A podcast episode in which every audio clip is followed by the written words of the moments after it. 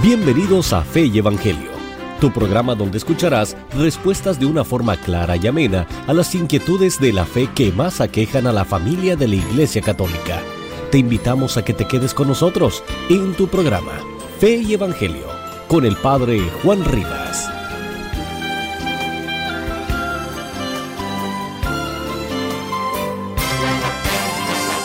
Tal queridos amigos? Un gran saludo del Padre Juan Rivas. Vamos a comenzar con una pequeña oración para pedirle al Espíritu Santo que nos ilumine. Este tema es muy importante para todos los que han hecho su consagración a la Virgen María según Montfort. La primera condición es esa consagración a la Virgen María. Hoy vamos a hablar del remanente fiel del que nos habla Luis María Piñón de Montfort que es ese remanente fiel que enseña la Biblia, la, la, palabra de Dios sobre el remanente fiel. Invocamos al Espíritu Santo, diciendo todos juntos, ven Espíritu Santo, llena los corazones de tus fieles y enciende en ellos el fuego de tu amor. Envía tu Espíritu Creador y se renovará la faz de la tierra. Oh Dios, que quisiste ilustrar los corazones de tus fieles con la luz del Espíritu Santo, concédenos que guiados por este mismo Espíritu, obremos rectamente y gocemos siempre de sus consuelos. Por Cristo nuestro Señor. Y a nuestra Madre Santísima le decimos todos juntos, Dios te salve María, llena eres de gracia, el Señor es contigo. Bendita tú eres entre todas las mujeres y bendito es el fruto de tu vientre Jesús. Santa María, Madre de Dios, ruega por nosotros pecadores, ahora y en la hora de nuestra muerte. Amén. María, Madre de Gracia y Madre de Misericordia, en la vida y en la muerte Amparanos, gran Señor. Entonces decimos que vamos a ver del remanente fiel. ¿Qué es el remanente fiel? ¿Quiénes forman parte del remanente fiel? ¿Y qué dicen las Sagradas Escrituras sobre el remanente fiel? ¿Y por qué es tan importante? Para todos los que han hecho su consagración, la condición primera para formar parte de ese remanente fiel es la consagración a la Virgen María según Montfort, de 33 días. Indudablemente puede haber otras consagraciones, pero la que todos recomiendan es la de Montfort, la consagración a Montfort. ¿Qué hacemos al consagrarnos?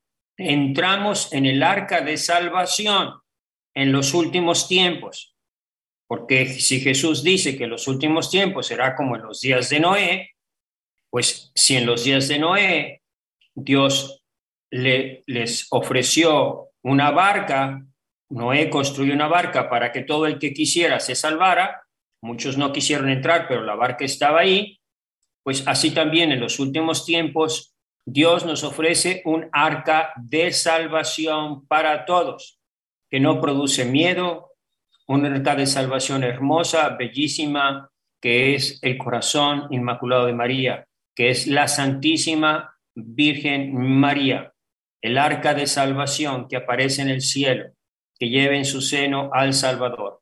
Entonces, volvamos a la pregunta, ¿por qué es importante este tema del remanente fiel? Porque el premio para, es para ese remanente fiel, no es para todos. Aunque todos están llamados y todos estaban llamados a entrar en el arca, no quisieron entrar, solo para los que entran. Entonces, el premio está Ah, asegurado para los que formen parte de ese remanente fiel. Jesucristo lo dice en, en, Lucas 1, 2, 32, 12, 32, Lucas 12, 32. Ahí dice, no temas pequeño rebaño, porque vuestro Padre se ha dignado daros el reino. Es la recompensa a los que han permanecido fieles, es para ese pequeño rebaño. Pequeño rebaño no quiere decir que son poquitas personas, ah, pueden ser muchísimas personas, pero es para los pequeños, para los humildes, para aquellos mismos de los que habla Jesús en, cuando dice, te doy gracias, Padre Santo, porque has revelado estas cosas a los pobres y sencillos y se las has ocultado a los soberbios y orgullosos. Te doy gracias, Señor, porque se las has revelado son cosas que la gente sencilla, que la gente humilde, por ejemplo, por ahí hay una vidente que se llama Olivia, pues habla de cosas maravillosas. y tú lo ves que es una persona que no tiene mucha formación y sin embargo habla de cosas maravillosas, esa persona, Olivia. Pero bueno, entonces Dios revela a los sencillos, a una indita por allá en la Patagonia, a un esquimal allá en Alaska, a un indio allá en las Amazonas, a una persona sencilla, humilde. Entonces Dios va revelando, el Espíritu Santo va revelando esos pobres. Te doy gracias, Señor, porque has revelado estas cosas a los pobres y sencillos. El remanente fiel está formado por esa gente pobre y sencilla, abierta a las cosas de Dios. Es decir, gente que no está pegada a las cosas materiales, porque lo que más impide formar parte del remanente fiel es el apego a las cosas materiales, que de todos modos nos guste o no, pronto vamos a perder. Entonces, ese apego a las cosas materiales hace que mi corazón y mi atención esté lleno de cosas. Recuerden que el gran problema para no entrar en el reino fue precisamente que le decían, es que acabo de comprar unos bueyes tengo que ir a probarlos. Es que acabo de casarme y tengo que hacer eh, quién sabe qué tantas cosas. Es que compré un terreno y tengo, o sea, las cosas materiales distraía a esas personas y les impedía entrar a las bodas del Cordero, a la fiesta de bodas, porque estaban ocupados en esas cosas. Entonces, es muy importante que entendamos que lo que viene es algo maravilloso, porque todos hablan que del aviso, el castigo, el milagro, muy bien, todo, todo perfecto, ah, castigo, milagro y aviso, todo muy bien, pero ¿qué viene después? Porque si sabemos lo que viene después, eh, que Dios nos va a dar ese reino, no temas, pequeño rebaño, porque vuestro Padre se ha dignado el, eh, el reino. Si nosotros sabemos cuál es nuestra esperanza, qué es lo que esperamos después de la gran tribulación, entonces, esa gran tribulación, esas dificultades no nos van a asustar, no nos van a llenar de miedo ni de lágrimas. Yo lo comparo con los buscadores de oro en cuando se desata la fiebre de oro en California. La gente se entera y dejan sus casas, dejan su familia, se suben en sus carretas, van a caballo, en burro y cruzan de una parte desde el Atlántico hasta el Pacífico Van cruzando montañas, pantanos, peligros, fieras, lobos, bisontes, ah, nevadas, y no les importa nada, no les importa nada, porque se van a hacer ricos con el oro que van a descubrir en California. Entonces, el problema de lo que viene a nosotros es que, pues sí nos hablan del castigo, de, de el milagro, del aviso, pero ¿y qué viene después? porque lo importante es, el resultado final, la victoria final. En el mundo tendréis tribulación, pero confía, yo he vencido al mundo. La victoria final, el triunfo de Cristo, el reinado de María, eso es lo que esperamos. Esa es la segunda característica que tiene el remanente fiel, que esperan el triunfo de María, la llegada del reino y cielos nuevos y tierra nueva, y le esperan ya, ahora, inmediatamente después de la gran tribulación, ya, ahora. Entonces, vamos a ver esto primero en Luis María Guiñón de Montfort. Recuerden cómo se titula el libro de Montfort sobre el Tratado de la Verdadera Devoción. Se trata de cómo prepararnos para el reinado de Jesucristo, preparación para el reinado de Jesucristo. El fin no es la Virgen María, el fin es Jesucristo. Y la Virgen María es el instrumento más fiel para llegar más fácil a Jesucristo. Si Jesucristo para venir hasta nosotros quiso usar a la Virgen María, pues está claro que nosotros también debemos usar el mismo camino para llegar a la Virgen María. A esto se los digo a todos los que me están escuchando aquí en San Juan Diego Raro. Entonces dice Luis María Greñón de Montfort en su libro, la salvación del mundo comenzó por medio de María y por medio de ella debe alcanzar su plenitud. María casi no se manifestó en la primera venida de Jesucristo, pero en la segunda venida, habla de la segunda venida de nuestro Señor, María tiene que ser conocida y puesta de manifiesto por el Espíritu Santo, a fin de que por ella Jesucristo sea conocido, amado y servido. Dios quiere pues revelar y manifestar a María la obra maestra de sus manos en estos últimos tiempos. Pongan atención a lo que estoy diciendo. Es Montfort el que nos habla de los últimos tiempos. Y curiosamente, no habla Luis María Grillón de Montfort como hablamos nosotros. Catástrofes, terremotos, volcanes, aerolito, ah, fuego del cielo. No habla nada de eso. Dice que la señal de los últimos tiempos es la Virgen María. La Virgen María. María debe resplandecer, dice Montfort, más que nunca en los últimos tiempos en misericordia, poder y gracia.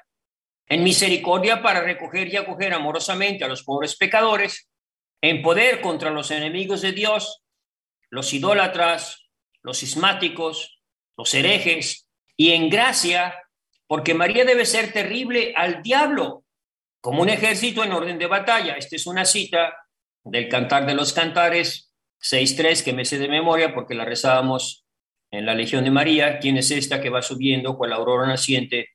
Bella como la luna, brillante como el sol, terrible como un ejército en orden de batalla. ¿Quién es esta? ¿Quién es esta mujer tan poderosa?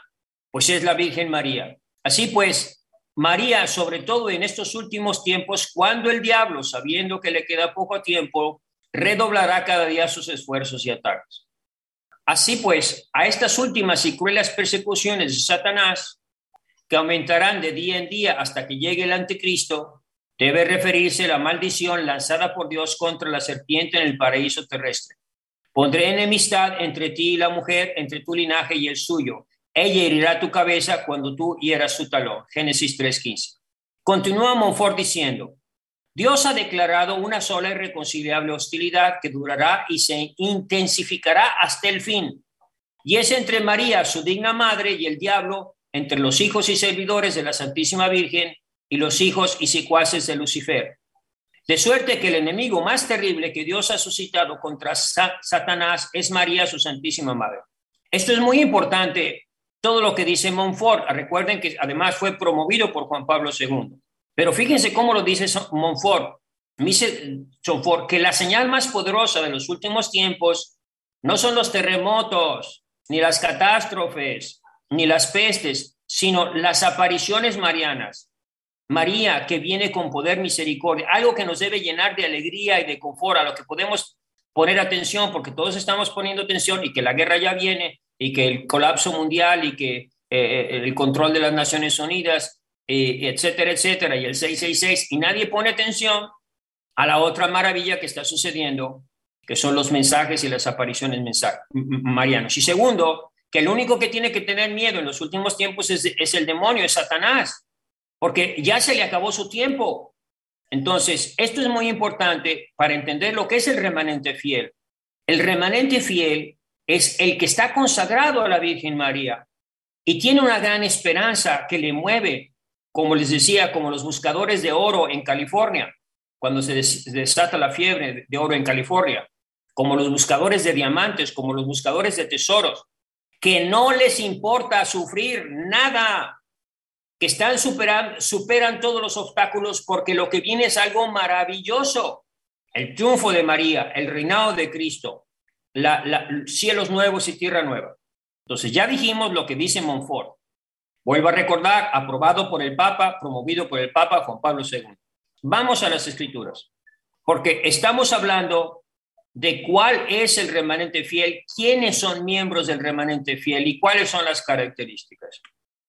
Además de la que ya dije, otra de las características del remanente fiel es que permanece, remane, se queda, no huye, sino aguanta la tormenta. Exactamente como lo dice el Apocalipsis a la iglesia de Éfeso, porque tienes paciencia y has sufrido por mi nombre sin desfallecer. Apocalipsis 2.3. Y lo mismo dice a la iglesia de Esmirna. No temas por lo que vas a sufrir, no temas, no tengas miedo. El diablo sí, el diablo va a meter a algunos de vosotros en la cárcel para que seáis tentados y sufréis una tribulación de diez días pero mantente fiel, resto fiel, remanente fiel, mantente fiel hasta la muerte y te daré la corona de la vida.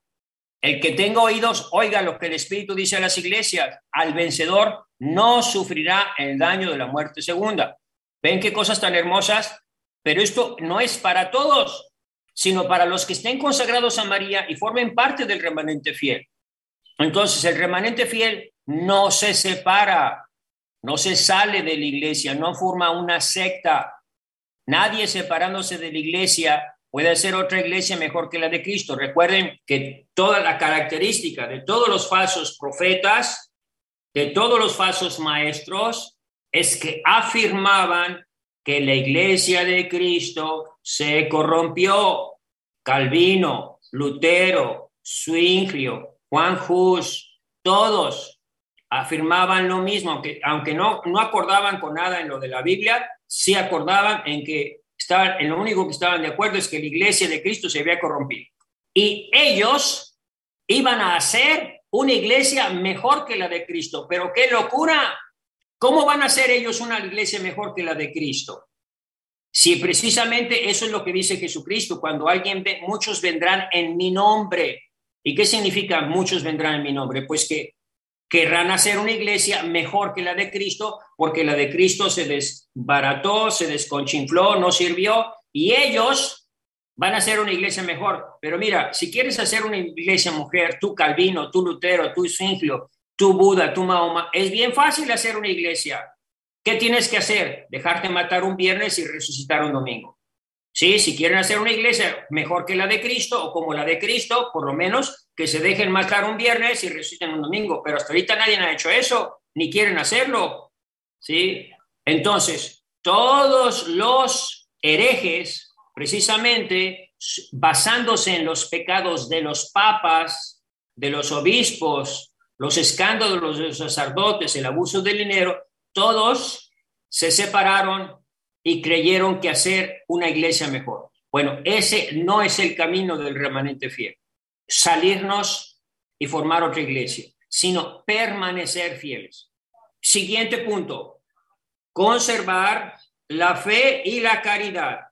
Conservar la fe y la caridad. El remanente fiel se llama fiel porque mientras dentro de la iglesia se pierde la fe y la caridad, el remanente permanece fiel en la caridad. Incluso entre las más altas esferas se pierde la fe, pues eso ya es señal de que estamos en los últimos tiempos. Pero el remanente fiel permanece fiel en la fe y en la caridad. Sin fe y caridad nunca vas a ser parte del remanente fiel. Es precisamente la fe la que nos hace ver la gravedad de la situación de la iglesia, la traición y el abandono de muchos eclesiásticos. Pero no debes dejar que esta situación te desanime, aunque Jesús parezca dormido en la barca, porque la promesa de Cristo es esa. Las puertas del infierno no prevalecerán contra mi iglesia. Pero cuando se refiere a eso, no se refiere a las catedrales, a las iglesias, al Vaticano, se refiere a su remanente fiel. Cuando dice no prevalecerán contra mi iglesia, se refiere a que Dios preserva y va a preservar un pequeño rebaño. Eso es lo que hay que entender, que sí va a parecer que la iglesia fue destruida, sobre todo si se cumple lo del mensaje de Fátima. Vimos al obispo de Blanco caminar angustiado en medio de una ciudad en, rima, en ruinas, y en medio de cadáveres. Bueno, pues supongan que eso sucede.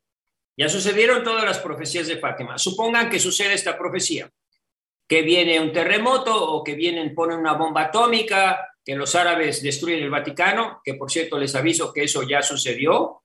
O sea, las amenazas de, los musulmanes de, poner una bomba en el Vaticano después de lo que el Papa dijo, de que la, religión musulmana era violenta, porque yo estaba en Roma y yo había estado muchas veces, viví cinco años en Roma, y en, esa, en, ese, en ese año, donde el Papa había hablado algo de los musulmanes, de que eran medio violentos, había policías por todas partes y, patrullas y ejército por todas partes, cosa que nunca se veía en Roma. Sí tenían miedo de que los árabes atacaran el Vaticano y lo destruyeran. Bueno, vamos a suponer, vamos a suponer que tiran una bomba atómica y mueren el Papa, todos los obispos, todos los cardenales, hay un destrozadero y, el papa, y sobrevive uno de los dos papas, no sabemos cuál de los dos, ¿sí? Pregunto yo, si, si se destruyen todas las catedrales de Roma, el Vaticano, y muere el papa y ¿se acabó la iglesia católica? ¿Se acabó ya la iglesia católica? Todos saben la respuesta, claro que no se acabó la iglesia católica.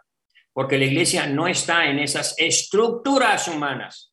La iglesia no está en esas estructuras, está en ese pequeño rebaño de gente fiel que vive su fe. Bueno, esto se los digo para que vean cómo, a pesar de que externamente parezca que la iglesia ha desaparecido, Dios conserva un remanente fiel. Esto lo vamos a ver más claramente cuando hablemos más adelante del el remanente fiel en las escrituras. Entonces, tercera característica del remanente fiel. No nos estamos preparando para el fin del mundo. Sabemos que vienen tiempos difíciles, pero nosotros no nos estamos preparando para el fin del mundo. Nos estamos preparando para una fiesta, las bodas del Cordero. Es esta fe luminosa, fuerte, que nos guía como una columna de fuego en medio de la oscuridad, la que nos permite escudriñar los signos de los tiempos y adelantarnos a lo que va a suceder y prepararnos para ello.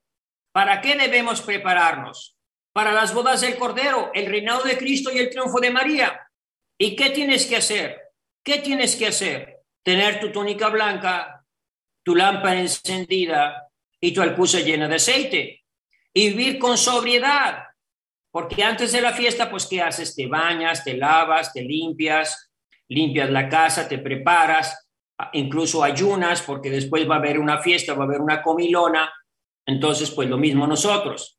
Nos preparamos para las bodas de Cordero, el reinado de Cristo y el triunfo de María. Así pues, la fe nos permite ver con claridad las herejías dentro de la iglesia, pero esa misma fe unida a la caridad nos permite aguantar en medio de la confesión y el desbarajuste dentro de la iglesia. La caridad nos permite no empezar a acusar ni al Papa, ni a los obispos, ni a los sacerdotes. Ese juicio se lo dejamos a Dios, se lo dejamos a Dios.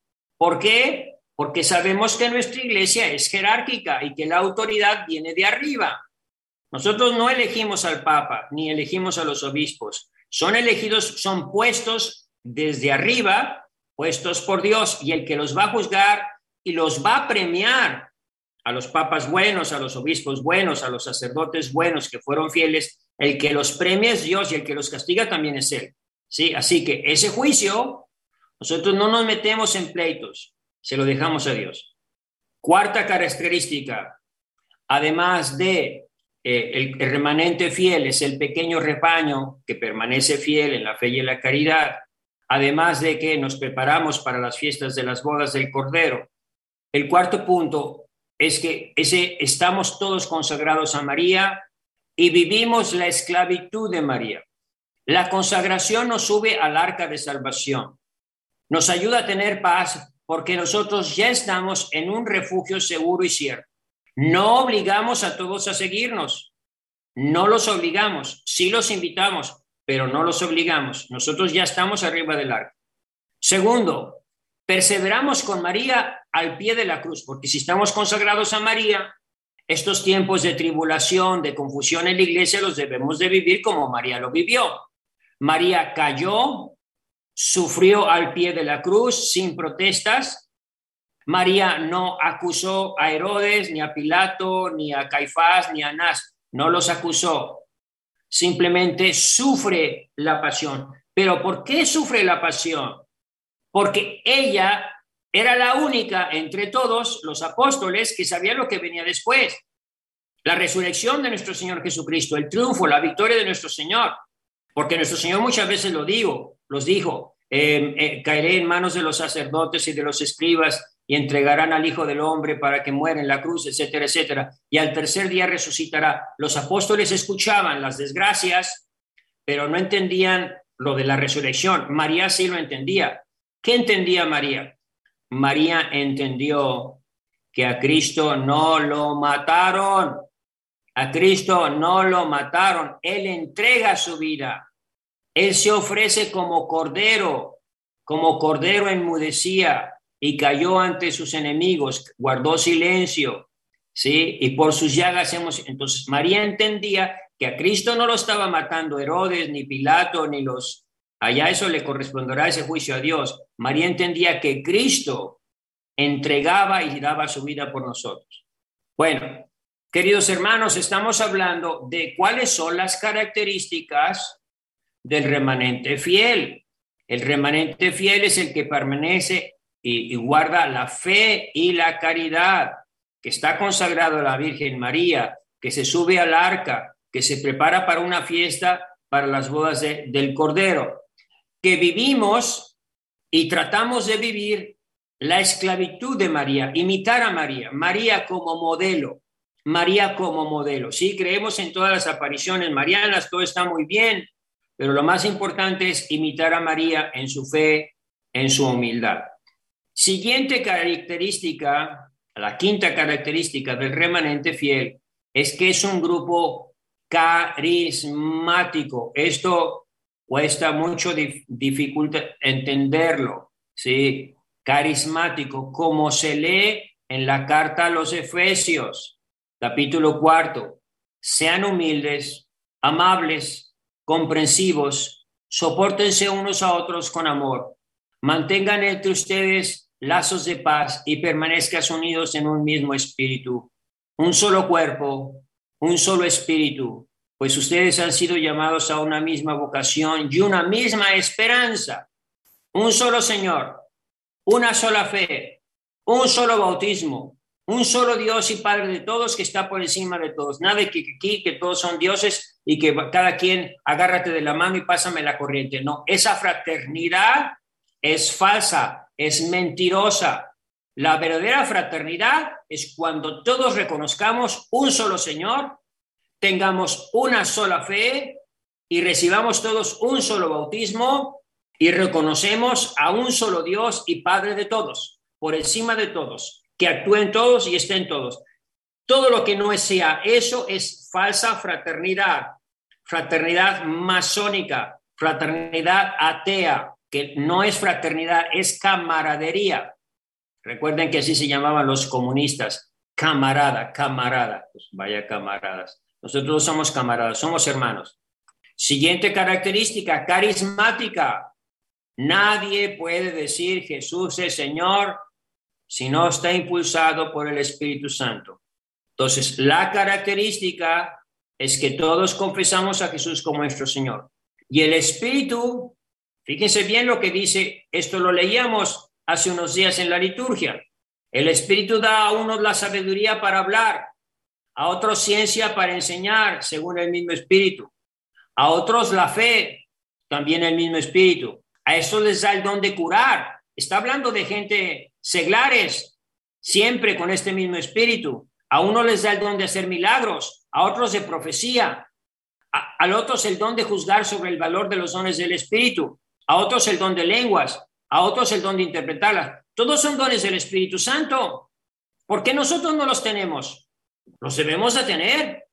Necesitamos esos dones del Espíritu Santo para mantenerlos fieles. Entonces, es muy importante que con mucha humildad nos juntemos con María a rezar el rosario, a leer la palabra de Dios y a invocar el Espíritu Santo para que se manifieste con esa fuerza que se manifiesta que aquí lo está mencionando San Pablo. Sabiduría, ciencia, fe, uh, donde hacer milagros, donde profecía, donde curar, donde hablar de lenguas, donde interpretarlas. Todos esos dones, sí se dan, sí se dan esos dones, pero tenemos que pedírselos al Espíritu Santo. Bueno, queridos hermanos, uh, habría que añadir una característica más del remanente fiel. Dijimos además de marianos con todas esas características, además de, de, de carismáticos, eucarísticos, que viven el yo creo, adoro, espero y te amo, y te pido perdón por los que no creen, no adoran, no esperan y no te aman. Todo lo que les estoy diciendo está basado en Fátima. Hay muchas profecías muy, muy hermosas, pero recuerden que Fátima es nuestra profecía. ¿Por qué digo nuestra profecía? Porque todos nosotros somos testigos de lo que pasó el 13 de mayo de 1981 en plena Plaza San Pedro. Todos sabemos lo que le pasó a Juan Pablo II, el Papa de Fátima, que, por Papa de Fátima no quiero que sea, que es, el Papa del que habla que había un Papa huir en, medio de cadáveres. No, Papa de Fátima me refiero a que está hablando de que los papas iban a sufrir mucho y el 13 de mayo de 1981 el Papa Juan Pablo II sufrió un atentado y él mismo lo dijo, la Virgen María me salvó y al año siguiente fue a Fátima y le entregó la bala a Fátima. O sea, si hay un papa que podemos llamar el papa de Fátima de todos, pues ese es Juan Pablo II. Y, eso, y nosotros somos testigos. Y al ser testigos de que Fátima realmente se han cumplido todas las profecías de Fátima, se va a acabar la Primera Guerra Mundial y así sucedió. Si no se convierte, va a venir otra peor y así sucedió. Tiene que consagrarme Rusia, mi divino corazón y, y promover la consagración, si no, los enemigos de la iglesia van a crear muchas divisiones y así sucedió. Todo, todo como sucedió en Fátima. Propiamente el aviso y el milagro ya sucedió, nada más nos falta el castigo. Esas tres cosas de las que habla uh, Garabandal ya sucedieron. No digo que no vayan a suceder otra vez, pero sí sería un error que nos olvidemos que el aviso, el milagro y el castigo ya sucedió. Les explico lo que quiero decir con esto. ¿Cuál fue el aviso de Fátima? Pidan perdón por sus pecados. Dios ya está muy ofendido. No lo ofendan más. Arrepiéntanse. Piden perdón por sus pecados porque muchas almas están yendo al infierno, incluidos sacerdotes. Entonces, ya está el aviso, claro. Conviértanse, crean en el Evangelio. Sí, ya lo dijo la Virgen María. No digo que no va a haber otro aviso, estoy diciendo que andando buscando novedades y más novedades se nos olvida que ya sucedieron muchas cosas. Segundo, el, el aviso, el milagro. El milagro ya sucedió. No digo que no vaya a haber otro, pero digo, no es suficiente el milagro de Fátima, donde ven el sol que empieza a moverse y que empieza a echar chispas por todas partes y, que lo podían ver con sus propios ojos porque era como un disco de plata y que después está lloviendo y se abre el cielo y aparece el sol y empieza a girar y que después, a terminada el, movimiento del sol que parece que va a caer sobre ellos, se, se seca toda la tierra, se seca toda la ropa y además con la luz del sol todo parece como arcoíris, las hojas, los árboles, las rocas, todo se ve hermosísimo, todo se parece de oro, de plata, de brillantes, de diamantes, todo resplandece. Fue un milagro sorprendente en medio de más de 60 mil personas. ¿Y quieres otro milagro? O sea, nosotros vamos a caer igual que los judíos que le decían a nuestro Señor, a ver, haznos un milagrito. ¿Cómo que haznos un milagrito, caramba? Pues que no ves que los hijos ven, los cojos oyen, los sordos oyen, los cojos andan, los muertos resucitan. Pues no estás viendo ya eso, caramba. Y todavía dices, hazme un milagrito. Pues qué estupidez, qué estupidez. Entonces ya sucedió. No digo, no estoy diciendo que no va a haber otro. Sí va a haber otro. Va a ver, vamos a ver la señal en el cielo. Sí lo vamos a ver. Pero digo, pongamos atención a lo que ya sucedió. ¿Y cuál es el castigo? Todos sabemos lo que es el castigo. Menos la gente necia, tonta e ignorante, pero todos sabemos lo que es el castigo porque eso fue revelado en el tercer secreto. Vimos al ángel de Dios con una espada de fuego que parecía iba a incendiar el mundo y la Virgen lo detuvo. Bueno, pues ese es el castigo. El castigo es que va a caer fuego del cielo. El castigo es esa, ese sol que lo dijeron todos los que estuvieron en Fátima, que esa, esa bola luminosa iba a caer sobre ellos y la Virgen lo detuvo. El milagro de Fátima es precisamente ese que ha estado deteniendo el, el castigo en fuego y lleva más de 100 años deteniendo ese castigo. Ya sucedió el milagro, caramba. No digo que no va a haber otro. Lo que digo es pongan atención a lo que ya sucedió, a lo que ya sabemos y a lo que ha sido confirmado ante nuestros ojos. Pongan atención a eso. Eso ya es suficiente para convertirnos, para consagrarnos a la Virgen María, para creer que es verdad, que muchas almas están yendo al infierno por la impureza, por los pecados, por seguir viviendo en adulterio, por seguir viviendo en pecado mortal, por la, homosexualidad practicada, por la pornografía. Se están yendo niños, se están yendo sacerdotes al infierno, caramba. ¿Qué más necesitamos? Si ya no lo dijo la Virgen María, vieron que se abría la tierra y las almas estaban cayendo al infierno y los demonios y las bestias que estaban ahí abajo ah, brillantes los agarraban a todos. Entonces, realmente necesitamos más. No estoy diciendo que no va a haber, sí va a haber, sí lo dice Garabandal, el aviso, el milagro y el castigo. Pero digo, ¿no es suficiente ya? ¿No te parece suficiente lo que sucedió en Fátima? ¿No te parece suficiente el atentado contra el Papa Juan Pablo II para ver lo que está padeciendo la Iglesia? ¿No te parece suficiente aviso el que el Papa Francisco, el Papa Benedicto haya renunciado y que siga viviendo vestido de blanco con el arillo de la mano? ¿No te parece suficiente el que haya caído un rayo sobre el Vaticano? Estamos viendo constantemente avisos, caramba, y todavía seguimos esperando más avisos. No, ya no necesitamos más avisos.